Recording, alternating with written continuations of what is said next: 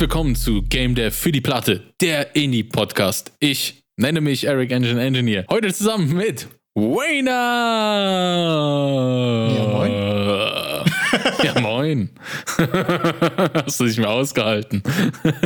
Es, es war kurz bei meiner Zeit unterbrochen, von daher scha schauen wir mal, wie das funktioniert heute. Ich habe auch direkt sehr, sehr kritische und ich hoffe eigentlich sehr witzige Opening-Frage, weil ich habe Boah, jetzt geht's richtig tief rein, direkt am Anfang. direkt auch in die schlimmste Sache. Ich hatte nämlich einen Reddit-Beitrag gefunden, der dieselbe Frage gestellt hat und ich fand es zu funny. Was ist die schlechteste, äh, schlechteste Rat, den du jeweils bekommen hast? Gerne im Game Dev-Kontext, gerne aber auch bezüglich des Lebens. Ich muss direkt eine Ebene drüber, das ist nicht im Game Dev-Kontext, sondern direkt in dem größeren Kontext, so äh, Thema Arbeit. Sei loyal deinem Arbeitgeber gegenüber, mach immer Überstunden ohne zu murren und gib 110 Prozent jeden Tag, dann wird es belohnt und du wirst erfolgreich. Und das ist, glaube ich, so einer dieser klassischen Ratschläge, die man vielleicht auch teilweise von Eltern erhalten hat, wo ich sage, äh, ah, ich weiß nicht, ob das so gut ist. Ich finde tatsächlich die Loyalität eigentlich eine Sache, die auch äh, ziemlich stark ist und die ziemlich gut sein kann irgendwie. Aber ich merke auch, dass gerade bei, bei Elterngenerationen und so weiter, dass ein, ja, das häufig so eine, so, ein, so eine Sache impliziert, die eigentlich ja eher schlechte Arbeitsbedingungen irgendwie fördert und rechtfertigt, so, was wir jetzt ja auch äh, viel in der Dokumentation über Dedelic gesehen hat und so, ne, dass da ja quasi Ja. viel über, ja, und hier zusammen und in der Bottomline, Low-Key hat es aber eigentlich nur bedeutet, dass von Leuten erwartet wird, da krass äh, Überstunden zu machen, beziehungsweise bei Dedelic war ja auch wirklich die Schwierigkeit, dass es ja nicht nur Low-Key erwartet wurde, sondern tatsächlich auch buchstäblich so ausgerufen wurde in der einen E-Mail, die Ja. da äh, gemacht wurde. Das ist auf jeden Fall auch sehr gut. Ich finde auch äh, sehr gut jetzt, wenn wir jetzt bei dem General Life Advice von Eltern, die super schlecht gealtert ist, auch dieses so, hä, na, du kannst ja nicht wegen so einer Grippe zu Hause bleiben. Doch, das ist Ja. voll die gute Idee, weil sonst sind einfach alle anderen im Arsch. also, Ja, aber mit diesem ganzen Loyalitätsding und so, das ermöglicht ja so ein schön toxisches Arbeitsumfeld, wie du schon gesagt hast. Und ist Endstation, wenn du immer 110% gibst und über, immer Überstunden und alles, da ist ja Endstation Burnout angesagt. Und mit der Loyalität würde ich dann da reinspringen. Dein Arbeitgeber ist äh, eigentlich nicht loyal dir gegenüber. Ich meine, da ist dann auch nach einem kleinen Burnout und so, nach einem Jahr Recovery Time, die dich auch einfach auf die Straße und sagen, ey, hier, wir mussten schwere Entscheidungen treffen die für das Unternehmen, aber du musst halt bedenken, wir haben auch noch so viele andere Mitarbeiter, da können wir dich jetzt nicht so mitziehen. Und dann sitzt du halt da mit ruinierter Gesundheit, im schlimmsten Fall also noch ruiniertes Privatleben. Und nach der Argumentation, wie man da oft aus diesen Jahrgängen hört, ist man da auch noch selber schuld, dass du nicht so belastbar bist. Das ist dann noch Das so das, das i-Tüpfelchen. finde ich aber sehr interessant, weil gerade das, was jetzt irgendwie äh, die, die Mental Health und so weiter und Sachen angeht und so, die du gesagt hast, habe ich das Gefühl, das kommt sehr aus dem Wirtschaftserik. Finde ich es in den Branchen oder den Unternehmen, in denen ich bisher war, irgendwie gar nicht so gewesen. Also gerade was eben so, so Mental Health und Recovery Times und so angeht, habe ich da bisher äh, nur sehr loyale und sehr, sehr angenehme Firmen ähm, erfahren dürfen. Aber das Risiko besteht natürlich. Also, das ist halt auch, glaube ich, alles immer eine Frage von, von Grenzen und so weiter. Natürlich äh, knüppelt man auch gerne rein, wenn man davon überzeugt ist und so weiter. Aber da muss man ja auch einfach schauen, wenn man sich selbst damit völlig zerfickt, so wie elterlicher Advice es ja auch gerne mal suggeriert, dass das nämlich so normal ist und so sein muss, hat ja da auch keiner was von. Also, was bringt es davon, wenn ich jetzt hier ein halbes Jahr den 10x-Programmer schmeiße und danach zwei Jahre ausgenockt bin? So, dann haben wir auch nichts gewonnen. Das ist auch, glaube ich, die größte Erkenntnis äh, Post- Post-Elterngeneration auch. Oder auf jeden Fall in der aktuellen Phase. Habe ich jeweils das Gefühl und in dem äh, Unternehmensspace, was ich bisher so erleben durfte. Ich aber sehr stark. Ich fand auch in dem, äh, in dem Reddit-Beitrag war auch irgendwas äh, von wegen so, you should want to make games so hard that if you worked at a company, you would be able to keep working without any salary. So, also du solltest so, das so gerne machen wollen, was du da machst, dass du es auch ohne Bezahlung weitermachen würdest. Und das natürlich auch. Ja, dann kann man dich nämlich auch direkt ohne Bezahlung einstellen. dann ist das ja auch das Problem direkt aus der Welt. Ja. Ja, und das hatte man ja auch wirklich das Gefühl, dass das in weiten Bereichen irgendwie der AAA-Approach war. Ne? Also man hat ja die, ähm, die Omnipräsenz von Crunch in, in, äh, in Blood, Sweat and Pixels zum Beispiel ist ja auch, ähm, die zeigt ja irgendwie, wie viel der Industrie darauf basiert, beziehungsweise basiert hat. Ich habe das Gefühl, das ist gerade in einem Wandel, aber es ist bestimmt an vielen Ecken und Enden immer noch super beschissen. An vielen Ecken und Enden, glaube ich, aber schon ziemlich gut geworden. Ich habe da aber das Gefühl, dass äh, besonders da ja auch die Gaming-Branche Teil der Unterhaltungsindustrie ist, das ist da einfach so von der Unterhaltungsindustrie besonders, da die Einnahmen sehr schwer prognostizierbar sind. Also entweder das Game wird ein Hit und der Studiobegründer verdient sich eine goldene Nase dran. Das muss aber dann nicht bedeuten, dass das nächste Game auch irgendwie ein Hit werden würde. Es ist immer ein Gamble, das stimmt. Es ist immer ein Gamble, aber er ist nie zu deinem Vorteil als ganz normaler Arbeitnehmer in den Studios. Also für dich ist es nur die Frage, kann ich ja noch ein Projekt weiterarbeiten oder muss ich ja noch einen Job suchen? Aber reich wirst du dadurch nicht. Wenn dann eher nur der Studiobesitzer. Und genau das finde ich eben ist so das, das, das Tragische daran irgendwie, ne, dass es ja einfach häufig sehr unfaire Arbeitsverhältnismäßigkeiten sind, wegen der Implikation, du machst es ja und danach hast du Uncharted als Mitentwickler in deinem, weiß ich nicht, weiß nicht, ob jetzt Uncharted ein gutes Beispiel war, aber random großes Game hier einfügen, quasi in deinem Portfolio, in deinem Lebenslauf zu stehen und so. Und das ein Trade für irgendwas wäre, ne? Also gerade bei Blood, Sweat and Pixels, beziehungsweise bei diesem anderen Buchreihe, die äh, Prepare for Doom hieß, äh, wo ja eben genauso die Gegenteilgeschichten auch aufgezeigt werden, wo es ja wirklich auch tragisch ist, weil da Leute sich Wochen und Monate irgendwie 80, 100 Stunden die Woche reingeknüppelt haben, um dann ein Game rauszubringen, wo einige wenige krank reich mit werden und sie bekommen davon halt auch nichts. Also das ist halt auch wirklich ja häufig die Geschichte, die es leider gegeben hat irgendwie. Ähm, Finde ich aber gibt's, also gibt es ja glücklicherweise so arbeitsrechtlich bei uns ja auch einfach nicht so sehr. Ähm, ich habe das Gefühl, da sind wir hier schon in einem sehr angenehmen Umfeld. Aber wie wir auch an der Dedelic-Reportage gehört haben, ist es ja so, dass die auch teilweise Arbeitsrecht einfach ignorieren. Also das, das, war wirklich auch heftig. Dadurch, dass sich ja teilweise die Arbeitsverhältnisse, glaube ich, für Arbeitnehmer auch in der Gaming-Branche stabilisieren, führt es ja auch dazu, dass wir sehen das ja auch teilweise am sich ändernden Gaming-Markt. Also wir haben eher den Schritt weg von kaufen und immer haben, mehr zu diesen ganzen Subscription-based Stuff und Microtransactions und alles. Und ich glaube, dass dieser Wandel zu diesem anderen Monetarisierungsmodell, das andersrum dem Unternehmen, also so schlecht wie es für mich jetzt als Gamer ist, ist es aber, glaube ich, für die Arbeitnehmer dann doch besser, die Arbeitnehmer dieser Unternehmen. Du meinst, weil davon wäre der Income dann einfacher zu kalkulieren oder auf jeden Fall mehr reliable? Ja, der ist prognostizierbarer, mehr reliable. Du hast die Monthly Subscriptions, du hast den Battle Pass. Du hast einfach die Stimmung in deiner Gamerschaft kannst du einigermaßen messen und wahrscheinlich so mit einem Plus-Minus dann an irgendwelchen Indikatoren messen, wie viele sich die Subscription die nächste holen werden.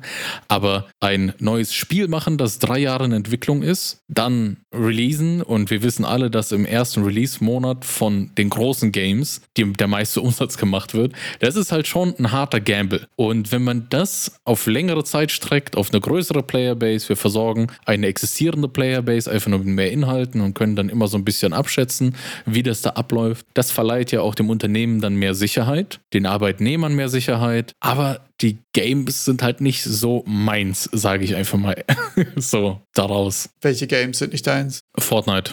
Ach so. Diablo 4. Du meinst jetzt insgesamt äh, Games as a Service versus Premium Release Games? Genau. Ja. Genau. Das stimmt natürlich. Ich finde aber auch so, die sind halt irgendwie was Eigenes. Ich finde nicht, dass es jetzt irgendwie die Tendenz dazu gibt, dass irgendwie alles Games as a Service werden. Ähm, es gibt natürlich eben noch die ganzen Xbox Subscription Sachen und so, die jetzt ja gerade, hat man das Gefühl, für Entwickler äh, ziemlich profitabel sind, beziehungsweise einfach gute Chancen bieten, weil Netflix versucht gerade einzusteigen. Epic äh, haut ja hier Free Games wie Sau raus und versucht Exklusivität zu fördern. Und Game Pass wird da auch mitspielen und so weiter. Aber ich habe auch sehr große Angst, dass wir am Ende bei einem Markt ankommen, der deutlich zentralisierter ist um diese wenigen großen äh, Anbieter. Also da haben wir mit Steam natürlich jetzt gerade so ein bisschen den Luxus, so dass jeder für sich quasi steht und Steam hat mehr oder weniger keine Meinung. Microsoft hat aber sehr große eigene Studios, hat sehr, sehr viel von dem, was sie anbieten, auch selbst in der Hand. Und das ist natürlich schwierig in der Ausgangssituation, was jetzt so Monopolfragen angeht. Wird eine sehr spannende Entwicklung. Aber das ermöglicht dir ja trotzdem immer noch über Steam Steam Sachen zu releasen oder Epic Game Store was zu releasen. Also ich habe eher das Gefühl, dass dadurch, äh, dass jetzt zumindest am PC-Markt Epic jetzt auch versucht, irgendwie einen Fuß zu fassen und es auch noch so viele Alternativen gibt, um die Games an den Mann zu bringen, sage ich einfach mal. Absolut. Äh, ist es eigentlich eher mehr, mehr Player am Markt geworden, statt weniger. Weil vorher hattest du ja schon, du hast ja gar keine andere Möglichkeit gehabt, am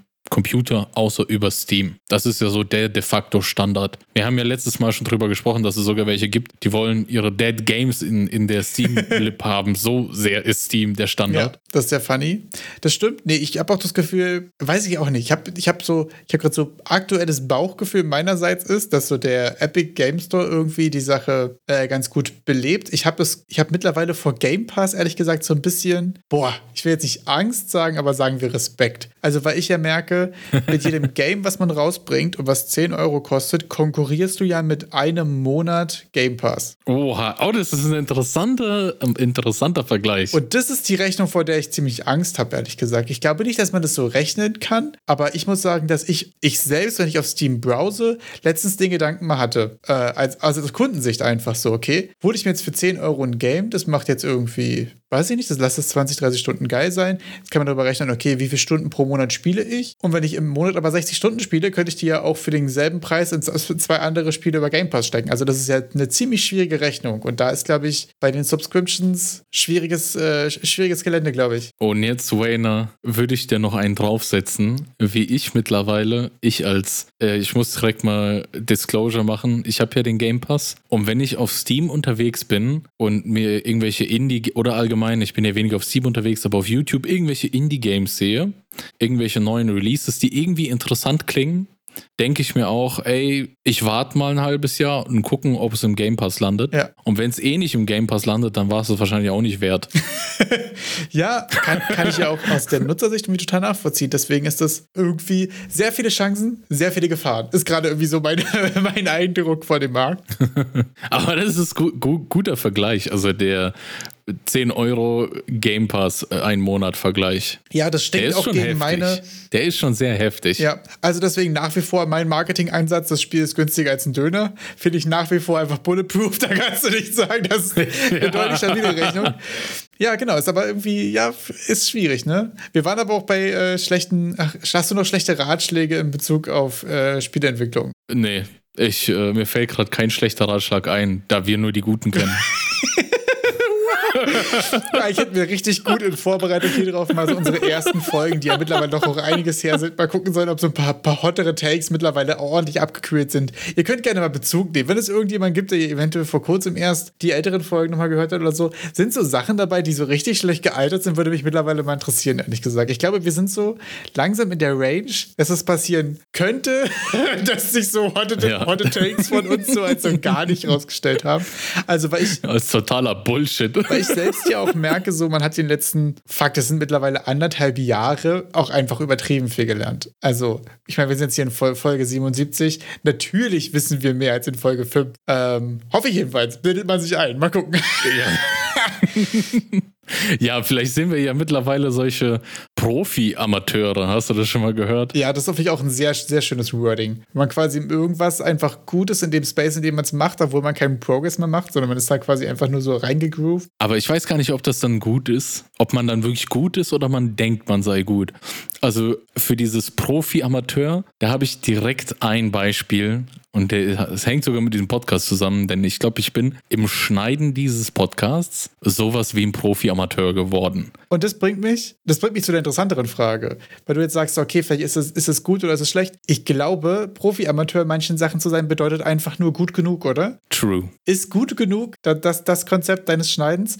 Weil ich muss dazu sagen, bei mir zum Beispiel jetzt äh, wäre UI ein Beispiel oder mal so Basic 3D-Shapes und wo Blender rauspacken. Das ist nichts, wo ich jetzt meine meine Proficiency irgendwie sehe. Da werde ich jetzt hier nicht der 3D-Artist, so, da, da sehe ich mich einfach nicht. Ne? Sondern da ist ja mein Konzept wirklich, wie du sagst, so Profi-Amateur. Ich kann vier Cubes zusammenkloppen, mal dein Gesicht drauf, Abfahrt. So, da sehe ich mich. Ja, aber bei Profi-Amateur gehört noch was mehr dazu, denn ich glaube, dass äh, bei deinen Blender-Cube-Geschichten, dass du da den, den zeitlichen Aspekt aber noch nicht erfüllt hast, um Profi-Amateur zu werden. Weil ich immer noch nicht effizient darin bin, meinst du? Naja, weil du halt auch wirklich wahrscheinlich nicht mehr als 20 Stunden effektiven Blender gesessen hast. Oh, ich glaube, es sind mittlerweile richtig unangenehm viel, wenn man überlegt, wie wenig Skill ich darin besitze. Ich checke jetzt live meine Playtime im Blender, weil ich habe es nur über Steam und dadurch kann man es ja so geil direkt sehen, wie viel Blender bei mir stattgefunden hat 120 Stunden. Oh, okay, 120 Stunden. Und ich bin wirklich schlecht da drin. Ist eigentlich richtig äh, demoralisierend, 120 Stunden im Blender zu haben und jedes Mal googeln zu müssen, wie ich einen Cube mit drei verschiedenen Farben. Lassen wir das. Andere schlechte Advice. Ich finde, bei, es gibt so generell so objektiv äh, schlechte Advice und es gibt so Sachen, die für mich auch einfach nicht gut funktioniert haben, weil das erste, was mir in den Kopf kommt, sind so zwei Sachen und das eine ist so, mach so ganz simple Games, so mach, mach irgendwie am Anfang, mach jetzt hier ein Breakout oder ein Pong oder weiß ich nicht, ein Pac-Man oder so oder einen ganz simplen 2D-Plattformer. Habe ich ein paar Mal versucht und es waren immer die Projekte, die ich sofort abgebrochen habe, weil mir es einfach keinen Spaß gemacht hat. Mhm. Also bei dem Ganzen macht kein MMO, ja, aber macht schon was, was auch geil genug ist, damit ihr da auch wirklich Bock drauf habt. Weil ich hatte keinen Bock, einen 2D-Puzzle-Plattformer zu machen, überhaupt nicht mein Ding. Auch keinen Bock, einen Pong zu machen, sehe ich mich einfach nicht. Jetzt muss ich sagen, jetzt nochmal so einen Pong mit Power-Ups zu machen oder mit irgendwelchen abgefallenen Scheiß oder ein 3D oder so, wieder super witzig. Aber diese Anfangsadvice, so mach erst mal die Klassiker oder so, hat für mich irgendwie immer nicht funktioniert. Und genauso das zweite mit, machst so früh wie möglich eine Steam-Page. Ich habe ja vor mittlerweile, glaube ich, zwei Monaten oder so schon mal Steam eingerichtet, damit ich schon mal eine Page erstellen kann, weil ich mir dachte, alle raten immer, machst du früh eine Stage. Ja, aber wenn du Visuals äh, als letztes machst und einfach noch nichts hast, wofür diese Steam-Page? Also, ich habe mich schon mal mit, das erste Mal mit dem Steam-Hustle rumgeschlagen, habe mich da überall eingelesen, mhm. was sind die Formate und was brauchst du alles und bin jetzt zwei Monate später immer noch nicht dazu gekommen, das zu benutzen, weil ich einfach noch keine Visuals gemacht habe. Und da muss man sagen, so dieses, ja, mach früh eine Steam-Page, aber auch wirklich erst, wenn du Sachen hast, die du da hochladen kannst. Aber das würde ja nicht entgegen dem früh wie möglich sein, denn es ist ja derzeit auch einfach nicht möglich für dich eine Steam-Page zu machen. Das stimmt, aber so Internet-Advice hört sich ja manchmal an wie, mach eine Steam-Page, bevor du die erste Zeile Code geschrieben hast. Nee, mach nicht. Also, das hat für mich auf jeden Fall, weiß ich nicht, da hätte ich jetzt irgendwie hier auch vier Cubes machen können, aber wahrscheinlich ist es auch so, wenn man sonst aus den vier Cubes, die man hat, schon irgendwie schafft, irgendwie ein bisschen Twitter-Präsenz zu machen oder so und dann was verlinken will, wenn man auch ein Call to Action hast, hat, aber da bin ich ja irgendwie auch noch nicht. Also ich habe jetzt letztens mal einen Screenshot von meinem ersten Artstyle-Progress von Border Smash gepostet. So, das war jetzt das erste Mal, dass ich auf Social Media quasi so ein bisschen da angefangen habe, was, was zu, zu machen. Ähm, mit, mein, mit meinen Artstyle-Erkenntnissen quasi. Aber da war jetzt auch noch nichts, wo ich sage, ich brauche jetzt hier einen Call to Action. Wo der ähm, der Ratschlag, finde ich, ziemlich wertvoll ist, ist, wenn du schon geilen Content hast, wenn du den ersten Clip hast, der viral gehen könnte, dann brauchst du natürlich vorher die Steam-Page, damit du das auch irgendwie in irgendwas überleiten kannst. Kon konvertieren, Conversion, whatever, äh, quasi was draus machen kannst, so falls es, falls es Reichweite bekommt, quasi, dass du die auch irgendwie in den Call to Action bekommst. So, da verstehe ich das. Sonst muss ich sagen, ich finde, es gibt noch viele, viele Advice, die ich irgendwie so, ähm, ich verstehe den Kern, aber ich finde sie super gefährlich, falls man noch nicht weit genug in dem Progress ist. Und damit meine ich. Gib uns mal so einen zweischneidigen Ratschlag. Ja, und damit finde ich so ziemlich alles, was in diesem 5K Indie-Dev-Ding auch besprochen wurde, weißt du? Einfach alles. oh Gott. Wo man sagt, so, da braucht man, da braucht oh man nicht nur eine Prise-Salz, sondern da brauchst du so ein, so ein Bambuja-Holzlöffel-Salz dazu. so ein Industriesalzsteuer. Ja weil man sich so denkt, so, natürlich kannst du jetzt hier all, all, in gehen. Natürlich kannst du jetzt hier irgendwie in Familie, Freunde, Bekanntenkreis oder zu einer Bank gehen und dir noch 30.000 leihen, damit du dein Geld, äh, dein Game fertig bekommst. Aber auch nur, wenn das wirklich eine gute Idee ist, wenn du schon Games machen kannst und wenn du weißt, dass da was bei rumkommt. Das ist auch, wenn 5K Indie Dev würde dir die Antworten liefern auf alle Fragen, wenn auch wirklich jedes Postmortem auf Reddit stimmen würde, wo die behaupten, behaupten, ja, hab ein Game gemacht und kein Marketing und hab deshalb ein schlechtes Ergebnis. Weil die sagen ja auch immer, es liegt nur am Marketing und dann schaut man sich die Games an und dann sind das drei scheiß Screenshots mit richtig billig aus anmutendem Gameplay und ich denke mir so, ja gut, da brauchst du auch nicht viel Marketing machen, weil das Game jetzt an sich halt noch nicht da ist. ja, dieses ganze, es lag nur am Marketing, finde ich auch sehr häufig schade, weil ich das Gefühl habe, das verhindert, dass die Leute feststellen, woran es wirklich lag. Und bei den Games, die man auch in den Reddit Postmortems sieht, sind es meistens ja entweder die Visuals, die nicht richtig auf die Reihe bekommen wurden, oder es war ja auch häufig einfach Game Design technisch nicht so top-notch, dass es sich selbst überzeugt hat. Also oder halt der nächste 2D-Puzzler. Alter, wie viele 2D-Puzzler Postmortems hatte ich da gesehen, gefühlt? Ja. Und dann denke ich mir so, ja, ist doch klar, wenn du das Ding irgendwie in drei Wochen zusammenschmeißen kannst und es auch genauso aussieht, dass dir auch das beste Marketing nichts geholfen hätte, weil das Game einfach nicht an dem Stand ist, um mit dem, was es da auf Steam schon gibt, mithalten zu können. Absolut. Ich finde auch, da musst du halt auch mal gucken, äh, gerade wenn du in Sachen bist, die eventuell überflutet sind und so, gibt es noch mehr Sachen, an denen hätte es liegen können, als nur an dem Marketing. Also es gibt natürlich auch immer wieder Puzzle-Plattformer, die steil gehen. Ne? Ich meine, Mosalina von Stuff Bombet kam letztens raus. Sieht auch wieder krass witzig aus. Finde ich ein total abgefahrenes Game-Konzept und ist einfach super cool und super interessant. So, das geht schon, wenn da wirkliche Innovation auch äh, dabei ist. Aber das ist ja genauso wie mit den coolen Ideen. So, warum gibt es das noch nicht? So, ja, manchmal haben Sachen irgendwie auch so ein bisschen den Grund. Es klingt irgendwie so ein bisschen verbittert auch, aber äh, ein bisschen ist es auch so. Auf der anderen Seite habe ich auf Reddit auch schon mal gelesen, dass Leute gesagt haben, was, nee, Marketing brauchst du gar nicht. Wenn es richtig gut ist, springt es von alleine rum. Finde ich auch einen sehr hotten Take. Also ich glaube, so ein bisschen, also am Ende ist ja immer alles Glück, ne? Also. Ich glaube aber, die haben noch mehr Recht als die, die behaupten, Marketing sei alles. Weil da ist ja die zumindest sind näher dran, noch der, die sind näher dran, da ist noch dieser Kernfunke mit deinem Game muss halt erstmal super geil sein. Ich glaube auch, dass das. Da ist das schon da. Also immer noch besser als die anderen. Also wir versuchen jetzt unter den schlechten Advices zu kategorisieren.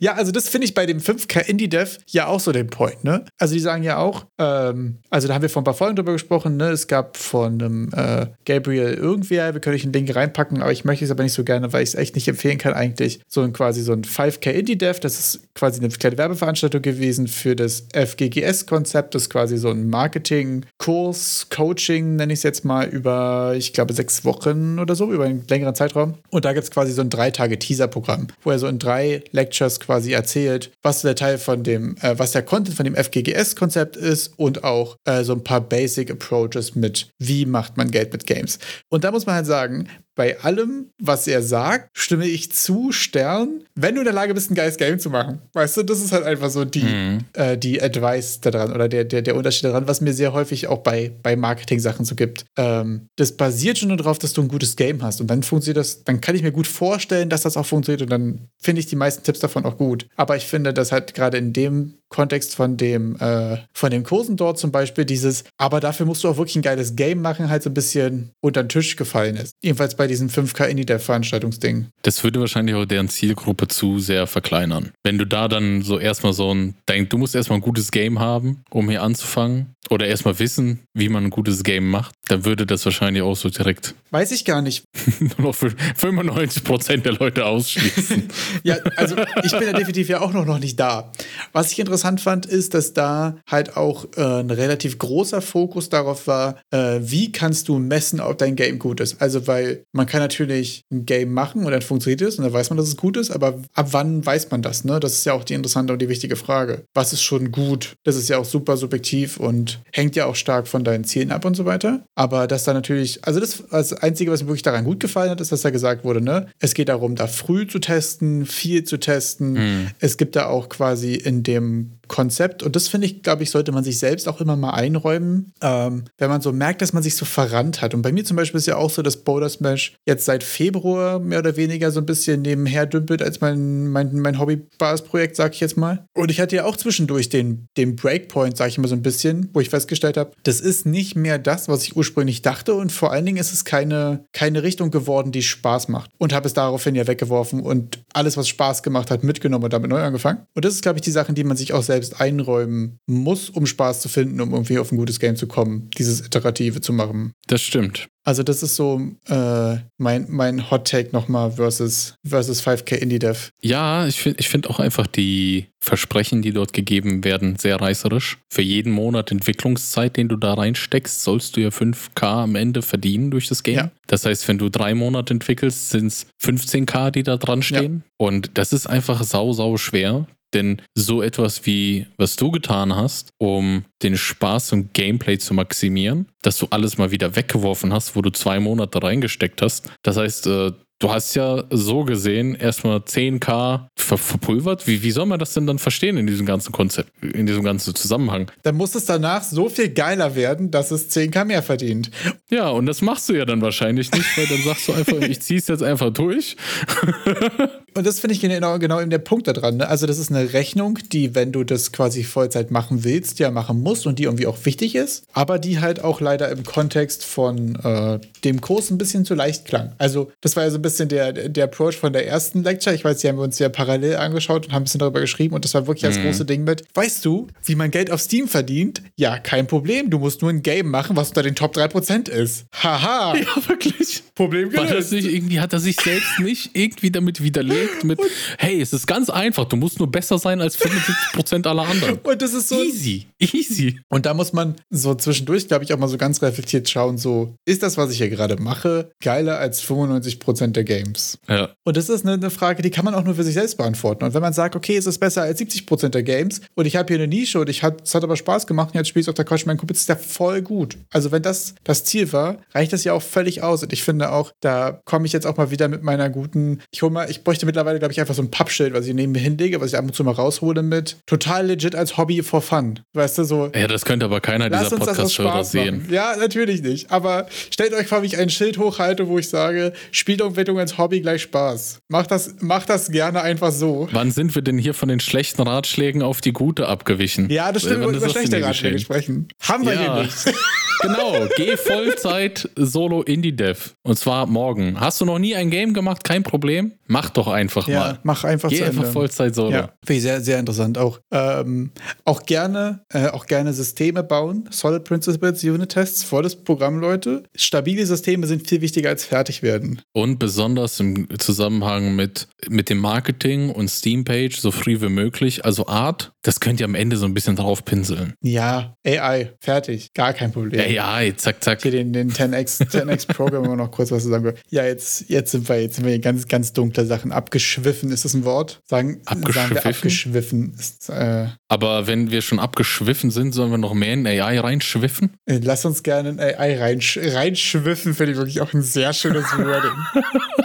Denn diese Woche ist ein Video bei mir in den Feed reingeschwifft von Two Minute Papers wieder, den guten alten äh, Roman Khairshegari, keine Ahnung, ich kann es nicht aussprechen, weil ich es auch immer wieder vergesse. Äh, jetzt wird langsam, wir sind ja schon hier bei AI ganz viel Text to Image gewohnt und es geht jetzt so langsam los mit Text to 3D, denn Nvidia hat da wieder irgendein Paper sich zusammengebastelt, das nennt sich Magic 3D, High Resolution Text to 3D Content Creation. Und die sind da so irgendwie ein bisschen achtmal besser an Qualität und doppelt so schnell wie andere Modelle. Das Interessante ist aber, dass in diesem ganzen AI 3D-Kram sich jetzt so langsam anfängt, eine andere Art und Weise zu rendern zu etablieren. Also wir aus dem Game Dev-Kontext sind ja so den Polygon-Render-Workflow gewohnt. Mhm. Wir reden über Dreiecke und Modelle und diese Meshes. Das müssen, die dürfen keine Löcher haben und so sowas.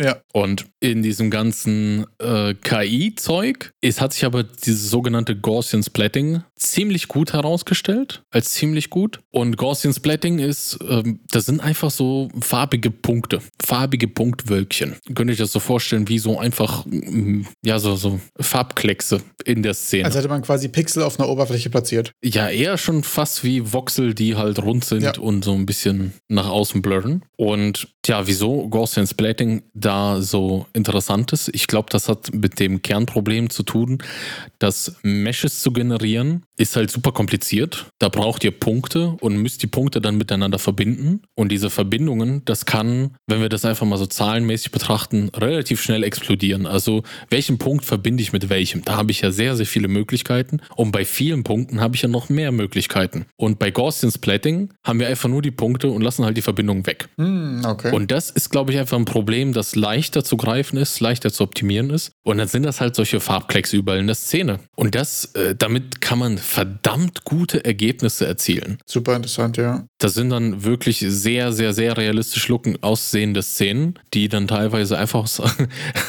realistic looking Scenes, die dann einfach aus einem Video generiert werden. Also das ist, das läuft so gut. Jeder, der mal ein bisschen Fotogrammetrie benutzt hat, hier so mit, mit, was hatten da Epic da neulich? Ein tolles Reality Scan. Ja, stimmt. Das wird dann halt immer so ein bisschen, die Geometrie von den Objekten ist halt manchmal ein bisschen scheiße einfach. Die ist eigentlich meistens ziemlich scheiße, ja. Ja, da, da sagen wir, und, und bei Gaussian Splatting sagt man einfach, okay, lass doch halt diese ganze Geometrie weg. Das mit den Punkten, das geht relativ gut, die Punkte zu bestimmen welche Farbe die haben sollen, welche, ähm, wie das Ganze aussehen soll.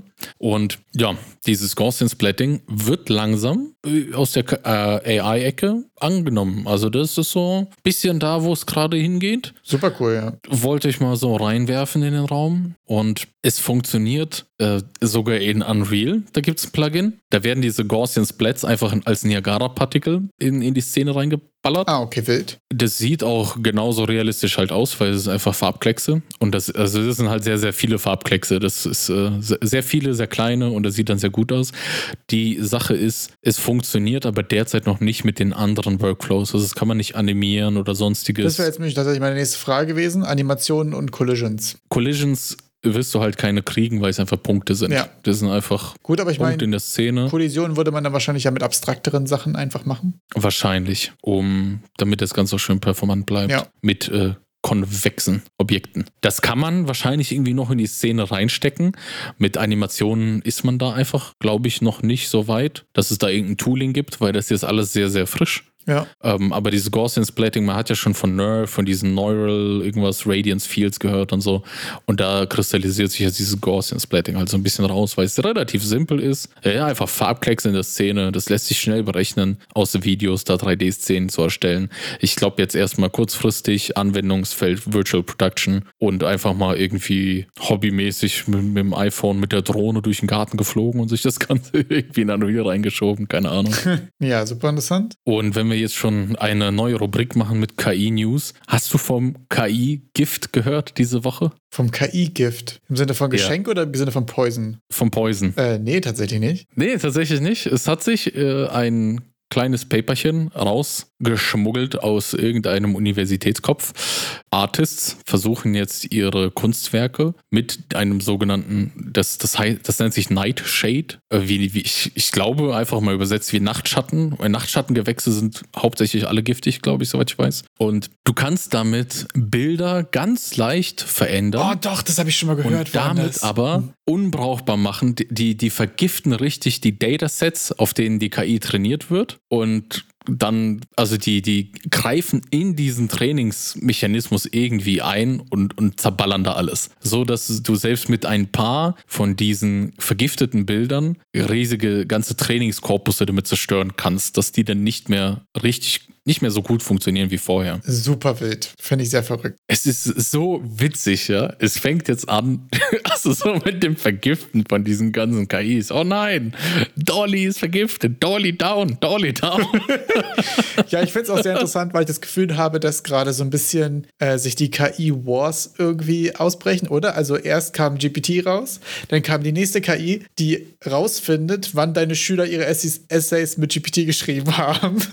Und dann gibt es wahrscheinlich die nächste, die das einfach dann nochmal quasi nochmal äh, noch adaptet oder nochmal encodet, dass das nicht mehr als GPT getaggt werden kann. Dann gibt es wahrscheinlich das taggt. Also ich habe das Gefühl, es ist gerade so ein, so ein Aufrüsten um die Wette. So immer so, ja, so ein Arms KI-Sachen, die sich auch gerne so gegenseitig irgendwie aus, aus, äh, aus äh, kontern wollen. Finde ich irgendwie sehr spannend. Ja. Hat jetzt auf jeden Fall auch in der 2D-Art-Ecke angefangen mit Nightshade, nennt sich das Ganze. Ich dachte, das ist einfach mal eine Information wert. Besonders für, für Artists ist es relativ interessant, glaube ich, für 2D-Artists. Ja, finde ich übel interessant. Und das ist tatsächlich die perfekte Überleitung für mich gerade. Und zwar habe ich euch nämlich ein paar Talks von der, vom Games Ground Berlin rausgesucht, die, falls ihr euch äh, dafür interessiert, falls ihr überlegt, dahin zu gehen oder so, würde ich mal einfach ein paar, paar kleine Empfehlungen mitbringen, weil ich für mich einfach einen Plan gemacht habe. Äh, Games Ground ist quasi äh, Entwicklerkonferenz in Berlin äh, diese Woche und zwar von Donnerstag bis Samstag, wenn ich richtig bin. Und da ist nämlich auch ein Talk, den ich mir auf jeden Fall angucken werde und weil ich auf jeden Fall die nächsten Wochen dann mal berichten werde. Und zwar To AI or Not To AI: The Legal Ins and Outs of Using Artificial Intelligence for Creating Game Assets. Oh, bitte, da musst du uns dann wirklich viel, viel, viel mitbringen. Das will ich alles ganz genau Finde hören. ich gerade nämlich auch super interessant, weil ich habe das Gefühl, da be bewegt sich gerade sehr viel und da tatsächlich mal aktuellen äh, State of Legal quasi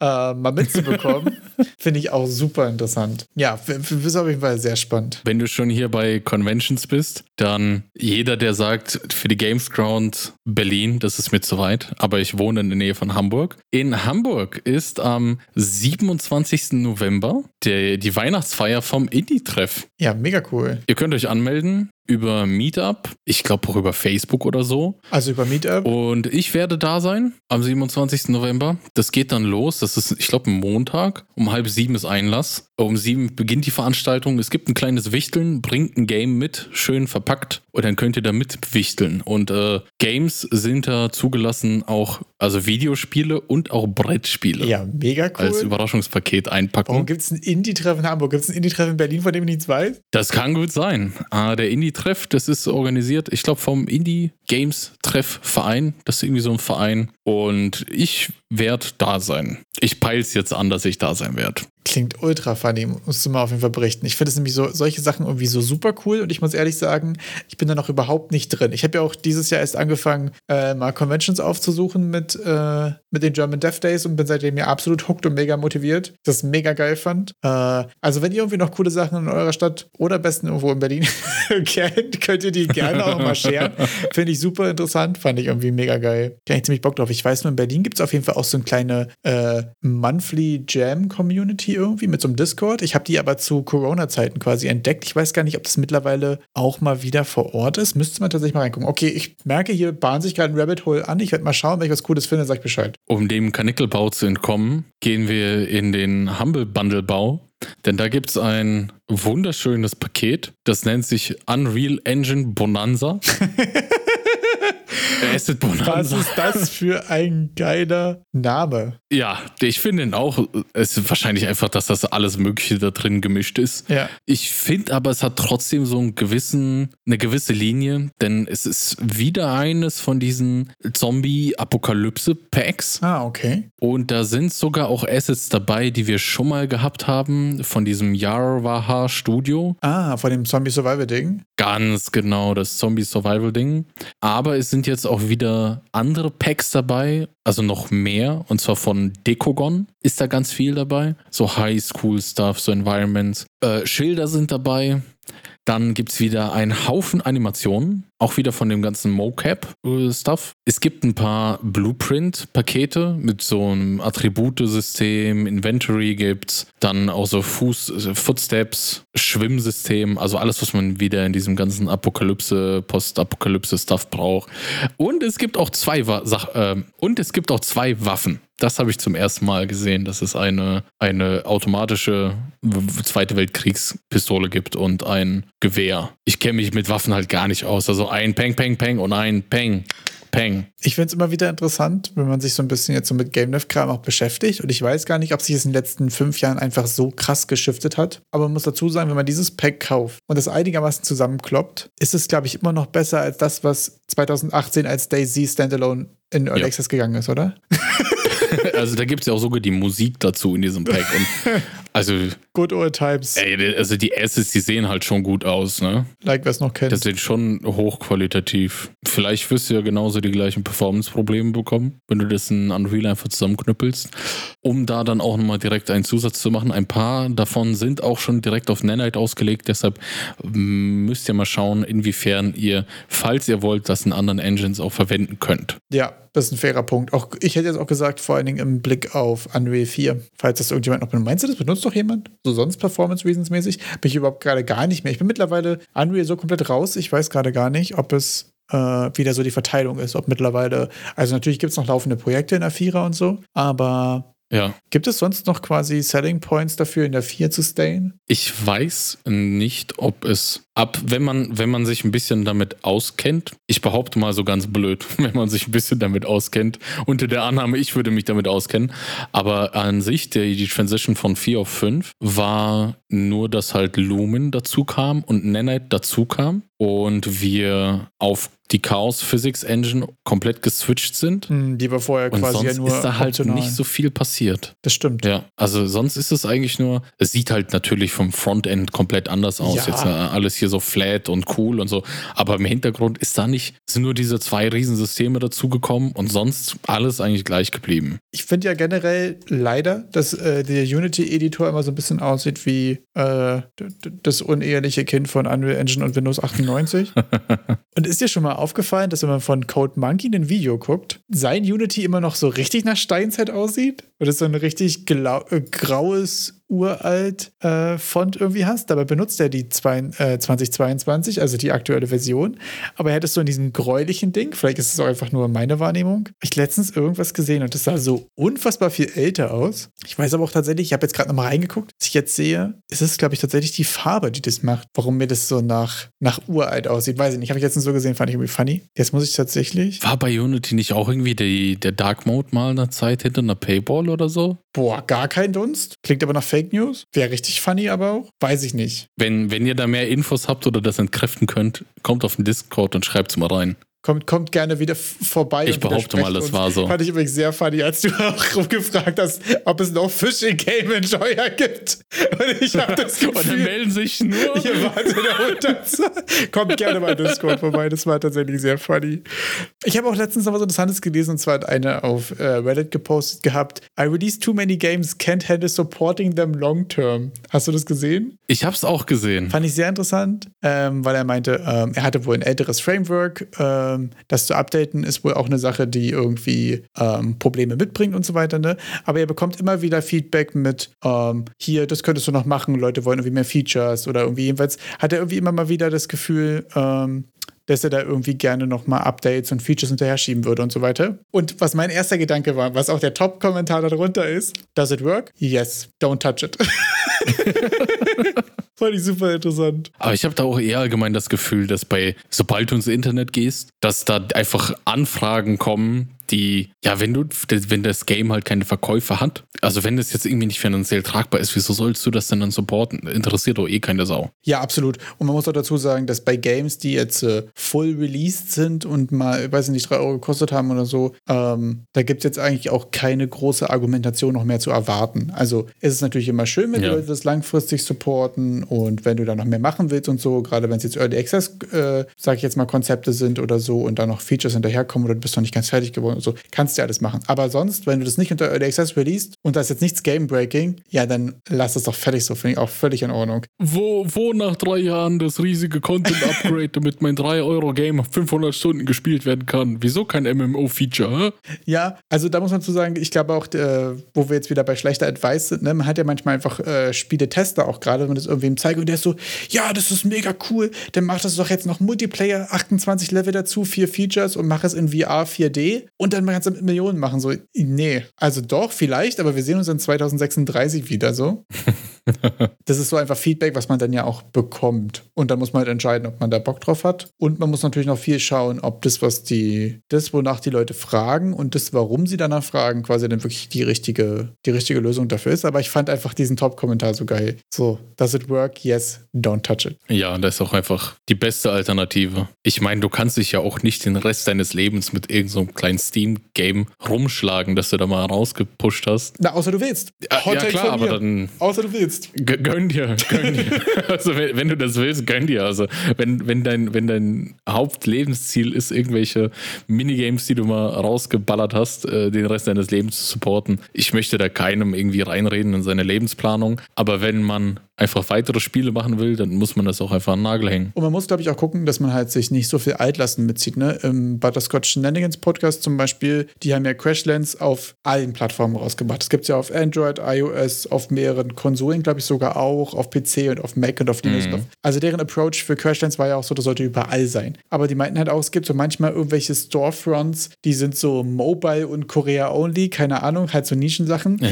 mein Beispiel ist absolut ausgedacht, aber ihr wisst, worauf ich hinaus will. Und die verkaufen halt so einmal im Monat irgendwas und dann patchen die halt irgendwas in ihrer, an ihrer API und damit die Games weiterhin funktionieren, weil die irgendwie da sich mit ihrem Account einloggen wollen oder irgendwas, musst du da wieder Entwicklungszeit reinstecken wegen vier Verkäufen im Jahr. Und das sind so Sachen, die, die sie da auch gesagt haben, machen sie nicht normal. So bei Crashlands 2 ist der Approach jetzt ja auch, das kommt, glaube ich, auf Steam und auf Netflix raus. Fertig. Das ist ja aber auch wieder auf allen Plattformen anzubieten. Das ist auch so ein bisschen dieses, ja, dass du dich halt übernimmst dass du dazu, also im Endeffekt, du, wenn du es auf allen Plattformen anbietest, holst du dir ja maximal mögliche Verkaufsfläche rein. Ja. Aber andersrum musst du halt die auch supporten können. Yep. Also das ist dann bis zu einem gewissen Moment, tja, also da hast du dir das Problem auch ein bisschen selber eingehandelt. ja, da muss man auch immer schauen. Ähm, und ich glaube, das ist auch immer nicht so richtig einfach upfront einzuschätzen, wie viel ist der Overhead, ne? Also gerade beim iOS Store zum Beispiel, glaube ich auch, weil so wie ich mitbekommen habe, der ist ja bekannt dafür, gerne mal wie Sachen grund grundlegend zu ändern, dass man da sehr viel machen muss, um da wieder irgendwie dann auch angezeigt mhm. zu werden, abgedatet zu werden in Time. Auf der anderen Seite wüsste ich nicht, dass irgendjemand schon mal gesagt hat, oh nein, Steam hat was geändert, ich muss jetzt hier mein Game updaten. Geschweige denn Itch, wo True. du einfach eine Exe runterlädst, die einfach funktioniert, oder GOG, die auch DRM-free sind, wo du ja, also wenn jetzt nicht gerade ein Windows-Update irgendwelche Sachen zerschießt oder so, weißt du, so wirklich wesentliche Sachen, die einfach dein Game selbst äh, treffen. So alles andere ist ja quasi Overhead der jeweiligen Storefronts und so weiter und dem muss man einfach auch im Blick haben. Ich glaube, auf Itch hast du als Zielgruppe auch eher Leute, die auch damit rechnen, dass das vielleicht einfach nicht funktioniert, wenn sie es downloaden. Aber so als der 0815 iPhone-User, zu denen ich auch gehöre, ich, nö, ich drücke drauf und das soll funktionieren. Und wenn nicht, dann verklabe ich Apple. Genauso wird es dann laufen. ja. ja, bei mir ist auch, ich merke auch zum Beispiel bei Apps habe ich ein ganz, eine ganz kurze Lunte. Ne? Wenn ich eine Demo auf Steam spiele und ja, das lädt jetzt irgendwie nicht oder das erkennt mein Controller nicht und ich muss dann doch mit Maus dazu spielen, habe ich super viel Geduld. Aber wenn eine App, die ich mir runtergeladen habe, die mir sagen soll, weiß ich nicht, wie viel Kalorien so ein Apfel hat oder irgendwas und es dauert mehr als 40 Sekunden, wo ich sage, hier, nimm mein Google-Konto, lass mir in Ruhe irgendwas, ist sie wieder deinstalliert. Da habe ich eine ganz kurze Lunte. So. Also weil man ja auch merkt, wie unterschiedlich man so Anforderungen hat an, äh, an Plattformen und auch an verschiedene, verschiedene Software irgendwie. Wo kamen wir her? Ach, wir kamen von dem äh, Release Too Many Games Can't Handle Support Long Term, genau. Also äh, ich glaube, es ist auch wichtig bei den Plattformen und so quasi zu gucken, was man da Long Term macht. Und wenn nicht, ist es, glaube ich, auch überhaupt nicht tragisch, Sachen zu delisten und rauszunehmen, wenn man sagt, man hat da keine Lust, keinen Bock mehr, die noch weiter zu supporten, wenn jetzt so solche Sachen sind. Außerdem gibt es einen ja den finalen Sell-Push. Absolut, abgesehen davon. Und da kommen wir zu dem nächsten ultra geheimen Marketing-Verkaufstrick. Keine Ahnung, so ein bisschen, weil habe ich das Gefühl, wurde es auch bei uns im Discord gepostet und war so ein bisschen das Ding. Und da muss ich sagen, ich hatte das Gefühl, das, machen, das macht man sowieso schon, weil das mega obvious ist, oder? Also, das fand ich sehr interessant, dass das quasi extra auch ein Video wert war und es ist auch eine interessante Erfolgsgeschichte. Diese eine Sache, die sehr obvious ist, werden wir euch gleich nennen. Und zwar. Released euer Game während Bethesda was released. das ist, glaube ich, der TLDR. Also, äh, es ist ein äh, Video von Lost Relic Games. Wir hatten lange kein Lost Relic Games Video dabei, oder? Fällt mir jetzt gerade auf. Ich habe das Gefühl, sonst. Der, der war ein bisschen verloren. So, der war so ein Relikt unserer Folgen. sonst habe ich irgendwie jede zweite Woche über Lost Relic Games gesprochen. Nee, und zwar geht es um ein Game. Jetzt muss ich mal nachschauen, wie es genau heißt. Äh, es ist quasi so ein kleines Aquariums-Simulator-Game. Äh, Chillquarium. Jetzt habe ich es gefunden. Das war wohl eine Sache, wo der Entwickler dazu auch einen kleinen Blog-Eintrag geschrieben hat oder auf jeden Fall Bezug genommen hat, der hat nämlich was gemacht, was ziemlich cheesy ist. Der hat zwei Jahre ein Spiel entwickelt und hat gesagt, ich release am selben Tag wie Starfield. Und so ein bisschen, so ein bisschen erste Ebene, erste Ebene Common Sense ist, du release dein Game eigentlich nicht, wenn andere große Sachen releasen. Und jetzt hat er aber die zweite Meta-Ebene aufgemacht. Er released genau dann, weil da keine anderen Indies, Casual, Cozy irgendwas releasen, sondern sich alle von diesem Datum ein bisschen fernhalten und deswegen, abgesehen von Starfield, danach auch quasi auf dem zweiten Platz zu landen, gerade so in New and Upcoming, ja. äh, wohl managebar ist oder deutlich leichter zu erreichen ist. Aber das ist ja auch voll sinnvoll. Also so. Ja, absolut. Zu sagen, ich werde Platz 1 definitiv nicht schaffen, aber so auf einen guten Platz 3 abzuzielen, also dass man wirklich drauf zielt. Absolut. Das macht doch richtig Sinn. Und ich muss dazu sagen, ich hätte nicht gedacht, dass das jetzt eine News ist. Ich hätte gedacht, das macht man immer. Also, dass das ein legitimer Slot als Indie ist, sich quasi neben den großen Release eines anderen Genres, glaube ich, ist der wichtige Fakt dabei auch, zu gesellen. Ist doch eigentlich mega gut, oder? Also bei mir ist zum Beispiel jetzt, wenn ich ein. Herr, Herr Wayner, Elden Ring nimmt mir alle meine möglichen Käufer weg. Natürlich kann ich doch nicht am selben Tag wie Elden Ring releasen. Denn eigentlich will ich auf Platz 1 der Sales Charts stehen, als mit meinem halbfertigen Monster Tamer. Wenn du, wenn du Schmeldenschminken machst, meinst du, oder was? Schmeldenschminken. Genau, also das ist nämlich auch wirklich mein Ding, dass ich das Gefühl habe, äh, wie groß ist die Schnittmenge zwischen Starfield und Chillquarium? Und ich glaube, hier ist die Erfolgsgeschichte. Ganz genau. Ich glaube, das ist wirklich die Betrachtung, die man machen muss. Also vielleicht am gleichen Tag Schmelden schwingen wie Elden Ring rauszubringen, macht keinen Sinn, aber Chill Aquarium Teil 28 am gleichen Tag, ja, das würde gut laufen. Noch ein Hot Take von mir. Es wird immer heißer. Gerade bei Bethesda Games. Ich glaube so, hättest du Fallout 77 quasi drei Tage nach 76 rausgebracht, wo quasi die ersten Refunds reingeballert sind. auch ja, Big Brain Move, oder?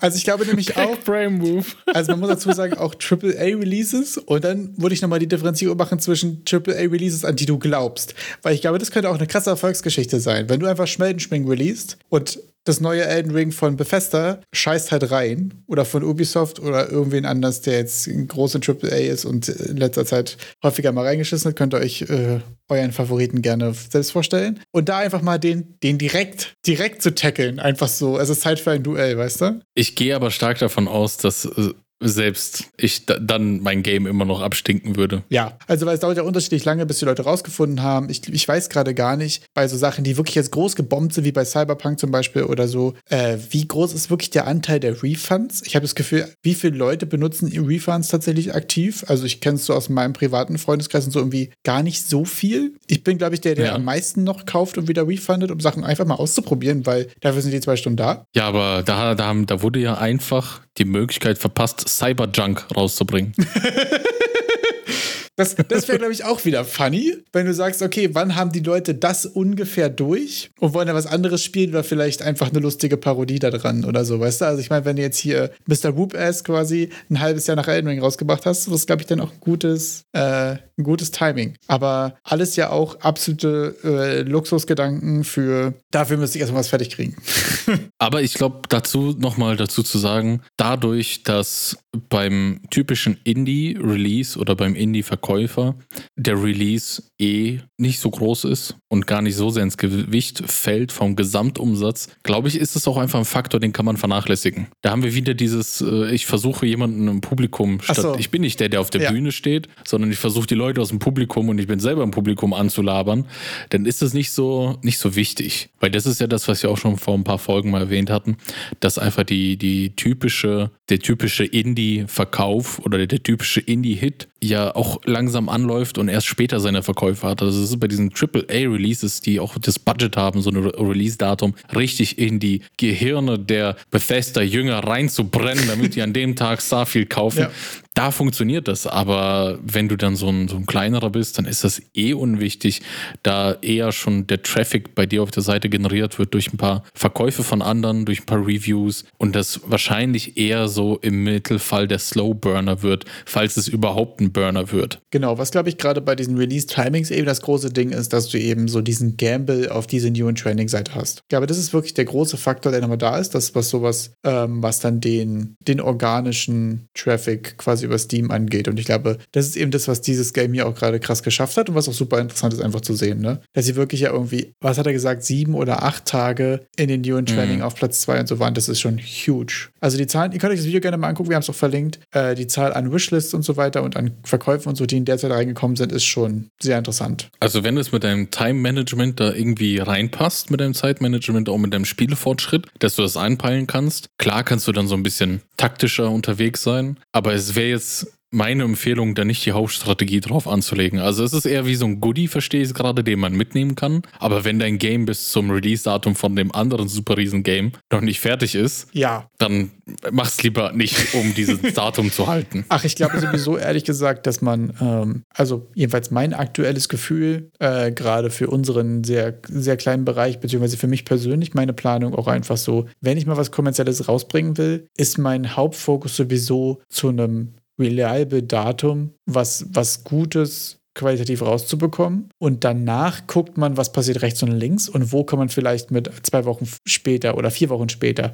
Ich würde zum Beispiel nicht nach vorne verschieben wegen sowas. Ich glaube, das ist eine Sache, da kannst du dir ganz schnell ins Knie schießen, mhm. sondern einfach zu gucken, so was sind dann die Faktoren, die man mit reinrechnen kann. Und das ist ein großer Release, wenn es in deinem Genre ist, eine große Gefahr sein kann. Und wenn es nicht in deinem Genre ist, eine große Chance sein kann, ist, glaube ich, die interessante Erkenntnis dabei. Ich, ich, äh, ich stammel noch an den Punkt, wo du was qualitativ Gutes rausbringst. Da hänge ich auch absolut noch. Da können wir mal kurz äh, vor, vor, vor Transparenz-Reasons drüber sprechen. Ich habe gerade den, äh, es ist gerade Sonntag, es ist Sonntagmittag gewesen, als ich es geschafft habe, tatsächlich mal wieder den Unity Hub zu öffnen und mir Boulder Smash anzugucken, was das ähm, metaphorische Skelett auf dem Boden des Pools ist, weil ich einfach in letzter Zeit tatsächlich gearbeitet und Elden Ring gespielt habe. Das war so bei den letzten zwei Wochen, wo einem der Unity Der letzte Erfolg war Maliketh, ja. Ja, tatsächlich. Und Godfrey habe ich jetzt auch gerade heute noch geschafft. Godfrey hat er auch. Und das heißt, ich bin so about to finally finish Elden Ring. Was ich aber eigentlich sagen wollte, ist, dass der Unity Hub dann auch mich direkt erstmal nochmal so richtig so zum Willkommen allem nochmal in den Sack latscht und sagt übrigens modified 12 days ago. also, falls irgendjemand mal irgendwann den Eindruck haben sollte, dass wir hier gut voran, vorankommen mit Smash, nope. Also in den letzten zwei Wochen ist hier wirklich so gar nichts passiert. Wir haben in der vorletzten Folge darüber gesprochen, dass ich Artstyle ausprobiert hatte und so weiter. Und da habe ich auch wirklich interessantes Feedback von euch bekommen übrigens. Danke dafür auch nochmal. Und ich habe es aber noch nicht geschafft, irgendwas davon weiterzumachen. So tatsächlich. Heute habe ich die zwölf Tage gesehen und ich habe auch gemerkt, ich, die sind auch nicht weg. Also es sind morgen 13. Das geht aber auch so schnell gefühlt, so zwölf Tage. Hey, what?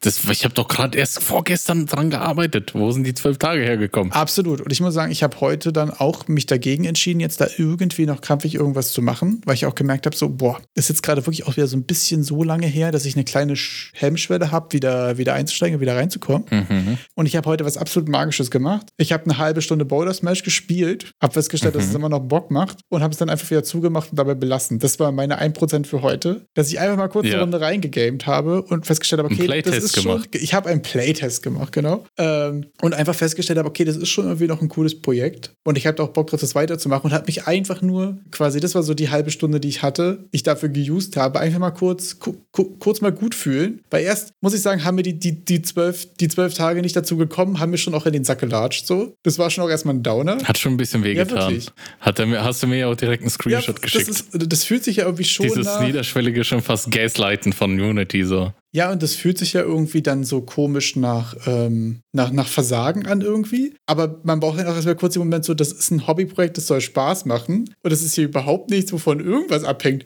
Und wenn es jetzt 53 Tage werden, weil ich es einfach lösche oder es auf der Platte wieder verreckt, ist auch egal, da hängt nämlich gar nichts von ab.